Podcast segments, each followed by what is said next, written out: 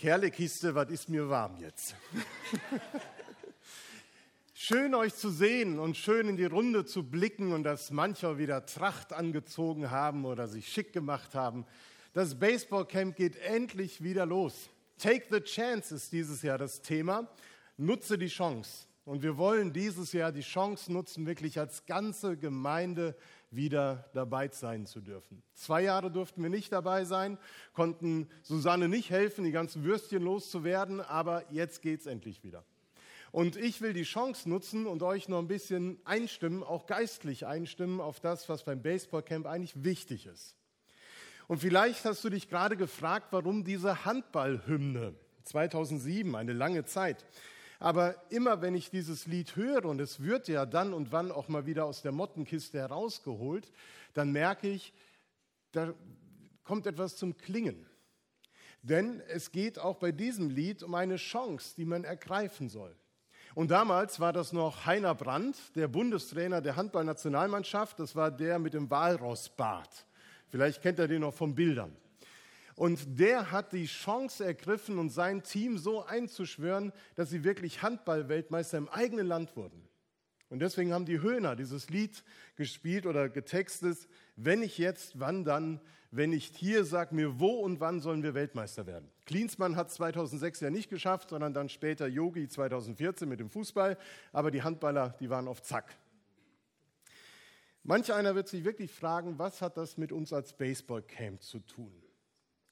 Schlicht und einfach mit Motivation. Dieses Lied motiviert. Das hat man eben gemerkt, wie auf einmal ihr als Gemeinde mit eingestimmt seid in dieses Lied und mitgegrölt hat, wenn ich jetzt wandern. Die Höhner hatten es als Motivationslied für die Fans, für die Mannschaft getextet und sie haben damit auch einen Beitrag dazu geleistet, dass es gelungen ist. Wenn nicht jetzt, wann dann? Wenn nicht hier, sag mir wo und wann. Wenn nicht wir, wer sonst? Es wird Zeit kommen, wir feiern jetzt das Baseballcamp. Wenn nicht, jetzt, wenn nicht wir, wer sonst? Es wird Zeit kommen, wir nehmen den Auftrag jetzt an. Warum machen wir eigentlich Baseballcamp? Ich glaube, es ist wichtig, nach dieser Zeit nochmal klar zu haben, warum machen wir das? Warum setzen wir uns als Gemeinde dafür ein, dass dieses Camp stattfindet? Und es geht wirklich, wie Scott sagte, darum, von der Liebe Gottes zu erzählen.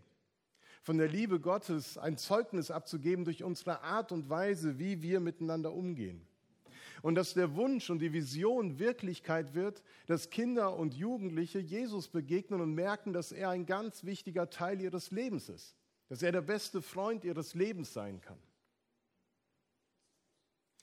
Wir wollen im wahrsten Sinne des Wortes als begeisterte Christen in den kommenden Tagen mit unseren Worten und Taten, mit der Art, wie wir miteinander umgehen und mit den Teilnehmern reden, Gottes Liebe bezeugen und ihnen eine unvergessliche Baseballcamp-Woche bescheren. Und darum bist du dabei. Als Mitarbeiter hast dich vorbereitet im Leitungsteam seit vielen Monaten oder seit letzter Woche, weil du Coach oder woanders mitarbeitest, weil du willst, dass dieser Traum gelebt werden kann, dass das erlebt werden kann. Und du darfst dabei sein als ganz normales Gemeindemitglied und darfst einfach vor Ort sein, miterleben, mit anfeuern, reden mit Menschen, die da sind. Take the chance.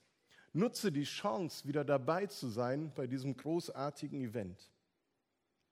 Und ich glaube, das Baseballcamp bietet uns wirklich eine wunderbare Chance, in der kommenden Woche das umzusetzen, was Jesus seinen Jüngern als Auftrag mitgegeben hat. Botschafter der Liebe Gottes sein in Wort und Tat. Und das ist etwas ganz Wertvolles und Wunderbares. Und das Baseballcamp ist genau der richtige Ort. Man könnte natürlich auch fragen, gibt es nicht noch bessere Orte, wo wir als Gemeinde das leben können, das weitergeben können? Gibt es noch andere Chancen, die wir als Gemeinde nutzen könnten, unseren Auftrag zu leben? Aber es ist die Chance, die jetzt gerade vor unseren Füßen liegt. Es ist die Chance, die gerade möglich ist zu nutzen. Also nutzen wir sie und werden da Jesus ähnlich. Weil Jesus hat auch nicht gefragt, ist das jetzt der richtige Zeitpunkt und die richtige Person, der ich gerade begegne? Soll ich jetzt wirklich mit ihm reden, der da so laut schreit? Sein Name war Bartimäus. Oder soll ich noch warten, bis mir eine bessere Gelegenheit geboten wird, von meinem himmlischen Vater mit Menschen über ihn zu reden? Nein, Jesus hat sich dort, wo er Menschen begegnet, ist auf die Menschen eingelassen, hat die Chance genutzt, ihnen etwas von Gott weiterzugeben. Ihr erinnert euch vielleicht an manche Geschichten aus der Bibel. Bartimäus habe ich schon erwähnt, der am Straßenrand im Staub saß und mit Leibeskräften nach Jesus schrie, um dessen Aufmerksamkeit zu erhalten. Und Jesus ist nicht einfach weitergegangen, sondern er ist stehen geblieben, hat sich Zeit genommen. Und genauso ging es vielen anderen Menschen, die Jesus begegnet ist, dem Zöllner Levi, Zachäus oder eine Frau, die er am Jakobsbrunnen getroffen hat. Lasst uns mal in diese Begegnung näher hineinschauen und sehen, was wir für unseren Einsatz in der kommenden Woche daraus ziehen können. Im Evangelium von Johannes 4 wird diese Begegnung zwischen Jesus und der Frau Samarien erzählt. Zu Hause könnt ihr sie selber in der Bibel nachlesen, Johannes 4 im Neuen Testament. Ich fasse sie einfach jetzt mal kurz zusammen. Jesus ist nach einer hitzigen Debatte mit den Pharisäern, Dutzenden Gesprächen mit Menschen auf der Straße, müde und kaputt auf dem Weg nach Hause, in ein freies Wochenende wahrscheinlich. Um schneller ans Ziel zu kommen, wählten sie den kürzeren Weg durch Samarien. Er und seine Freunde müssen durch unerträgliche Hitze, durch Steine und Geröll wandern. Die Füße schmerzen, der Magen knurrt, die Kehle ist staubtrocken, das Deo hat versagt, wie beim Baseballcamp abends, wenn die Teilnehmer nach Hause gehen. Wasser und etwas Gutes zu essen wäre jetzt genau das Richtige. Also legen Sie eine Rast an. Sie kommen nämlich an diesem Brunnen vorbei. Der hat den Namen Jakobsbrunnen.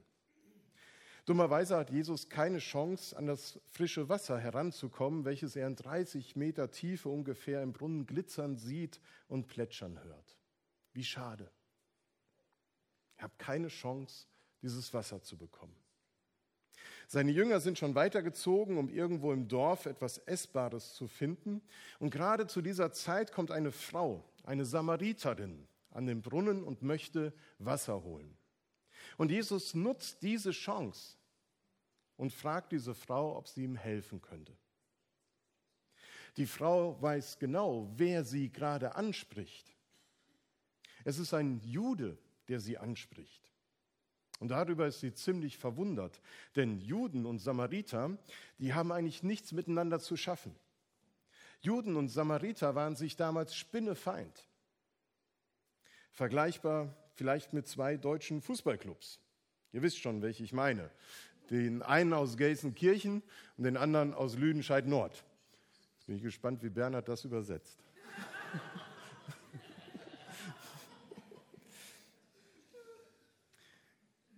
Ungefähr so. Allein diese kleine Unterhaltung zwischen Jesus und der Frau galt damals für die religiösen Führer als Sünde und musste eigentlich bestraft werden. Für Jesus spielt das aber überhaupt keine Rolle. Für Jesus spielt diese Feindschaft keine Rolle, sondern er liebt jeden Menschen. Und er macht keinen Unterschied, wem er begegnet. Und so bittet er die Frau um Hilfe. Und es ist schon mal eine Begegnung, die sehr seltsam anfängt. Und ich frage mich, welche seltsamen Begegnungen werden uns eigentlich in der kommenden Woche erwarten? Vielleicht freust du dich schon auf den einen oder anderen, der die letzten Jahre dabei war und du weißt, hey, das ist ein guter. Der hat Baseball, Baseball drauf. Du wirst aber auch neue Leute in deinem Team haben als Coach. Und du merkst, oh, der ist charakterlich vielleicht ein bisschen herausfordernd. Wie können wir den in ein Team integrieren? Wir werden manchen begegnen, wo wir sagen, ach, so richtig mein Typ ist das vielleicht nicht. Und ich wünsche mir, dass wir uns da eben Jesus zum Vorbild nehmen, uns an ihm orientieren und auch da ein Tabu brechen und sagen, egal, du bist hier und das ist gut und du bist von Gott geliebt und du bist ein wertvoller Mensch, lass uns gemeinsam ein Team werden. Lass uns gemeinsam Baseballcamp gestalten, lass uns gemeinsam Baseball spielen. Dass wir keine Unterschiede machen, ob jemand super sportlich ist oder nicht ob er den Ball richtig gut trifft, ob er schnell ist oder langsam. Gemeinschaft, das ist das, was zählt. Gemeinsam diese Zeit zu erleben. Und bei aller guten Konkurrenz, die man zwischen den verschiedenen Teams dann wieder haben werden, gilt es doch einfach gemeinsam Baseballcamp zu feiern. Denn wir sind eine Baseballcamp-Familie in der kommenden Woche. Das ist eine Chance, die wir ergreifen können. Ein Zeichen zu setzen, dass wir keine Unterschiede machen, sondern Menschen annehmen, wie sie sind. Eine zweite Chance möchte ich erwähnen. Wenn wir uns die Frau am Jakobsbrunnen anschauen, so merken wir, dass in der Unterhaltung mit Jesus ihr etwas schmerzhaft bewusst wird. Nämlich ihr Durst nach wahrem, erfüllten Erleben. Sie wünscht sich ein Leben, das sie bisher nicht hatte. Sie merkt, dass da eine Sehnsucht in ihr ist, in ihrem Herzen, die nicht gestillt ist und die auch nicht einfach durch Wasser gestillt werden kann. Das Leben, das diese Frau geführt hatte, war geprägt von vielen schmerzhaften Erfahrungen und Enttäuschungen. Sie ist ganz oft enttäuscht worden. Sie hat vieles versucht und ist gescheitert. Und in Jesus begegnet sie nun jemanden, der ihr das nicht vorhält, sondern ihr eine neue Chance gibt, in ein neues Leben einzusteigen und ihr Leben in Ordnung zu bringen. Sie spürt, dass Jesus diesen Durst nach Liebe, Geborgenheit, nach all dem, nach dem der Mensch sich sehnt, dass er diesen Durst stillen kann. Und auch das sind die Erfahrungen unserer Camps der letzten Jahre. Auch wir werden dieses Jahr bestimmt wieder Teilnehmer da haben, die mit einem richtigen Paket zu diesem Camp kommen, weil sie vielleicht keinen tollen und erfolgreichen Schulabschluss hatten, sondern vielleicht wiederholen müssen oder nicht das Ziel erreicht haben, was sie wollten. Vielleicht kommen sie dahin, weil die Ehe ihrer Eltern kaputt gegangen ist in den letzten Monaten über die Pandemie hinweg. Sie kommen mit Lasten, die sie in den letzten zwei Jahren der Pandemie auf die Schultern gelegt bekommen haben und fragen sich vielleicht auch, hey, wo ist meine Chance, Dinge loszuwerden, zu sortieren, neu anzufangen? Und wir haben die Chance, ihnen zu sagen, bei Jesus hast du diese Chance. Denn er lädt alle ein, die mühselig und beladen sind, zu ihm zu kommen und neue Kraft zu bekommen. Und ihr erinnert euch an manche Testimonies und Zeugnisse von Teilnehmern, die gesagt haben, ich habe meine Angst verloren. Ich habe keine Angst mehr. Ich bin frei davon und kann neu leben. Ich bin mutig. Ich gehe zuversichtlich in die Zukunft. Oder andere, die zum ersten Mal Wertschätzung erfahren haben und gemerkt haben, hey, ich kann was. Ich kann mir was zutrauen. Und das hat sie unglaublich geprägt für den Rest ihres Lebens.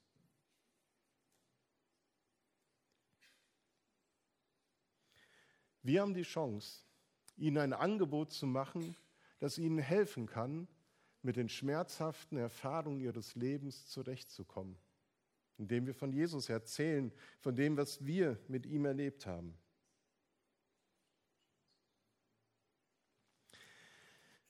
Nicht alle werden dieser Einladung folgen, weil sie vielleicht skeptisch sind, weil sie denken, ja, ich will ja Baseball spielen und nicht so viel über Jesus hören.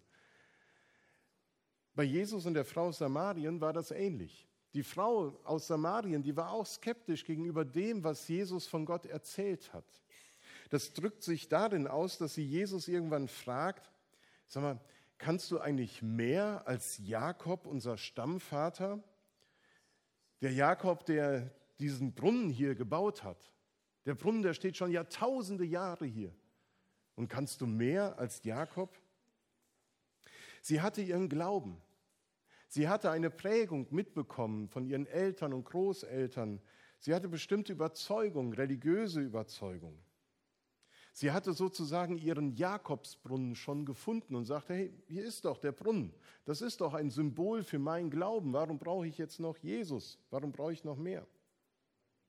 Und ich glaube, auch das werden wir erleben in den Team Times, dass Kinder und Jugendliche kommen und die haben schon ihre Erfahrung. Sie haben ihren Glauben, sie haben ihre Fragen, sie haben ihren Jakobsbrunnen. Und ich wünsche euch als Coaches, dass ihr dafür offen sein könnt, ihre Geschichte, ihre Glaubensgeschichte wahrzunehmen und dann mit einzubinden, was du glaubst, was ihr glaubt, warum Jesus euch wichtig ist. und dass das eben zu einer ganz wertvollen Zeit wird.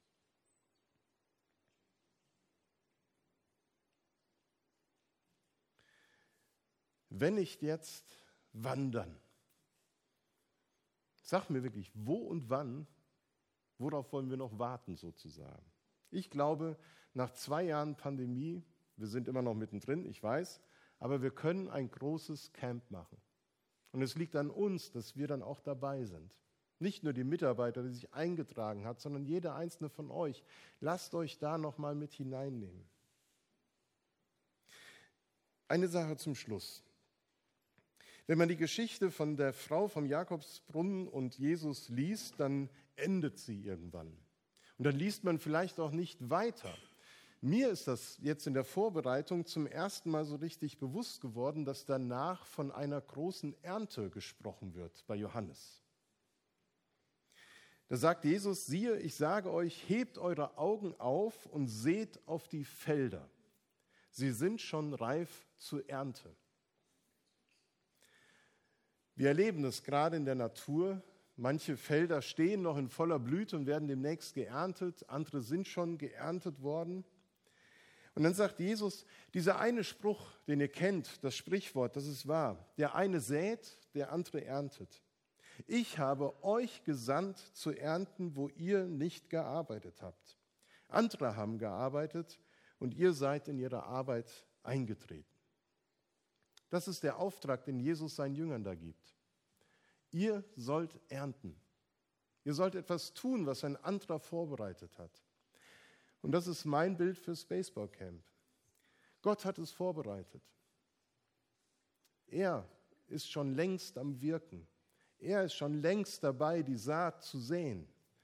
Und vielleicht ernten wir dieses Jahr die Saat von vor sieben Jahren, von vor zwei Jahren. Aber wir können ernten.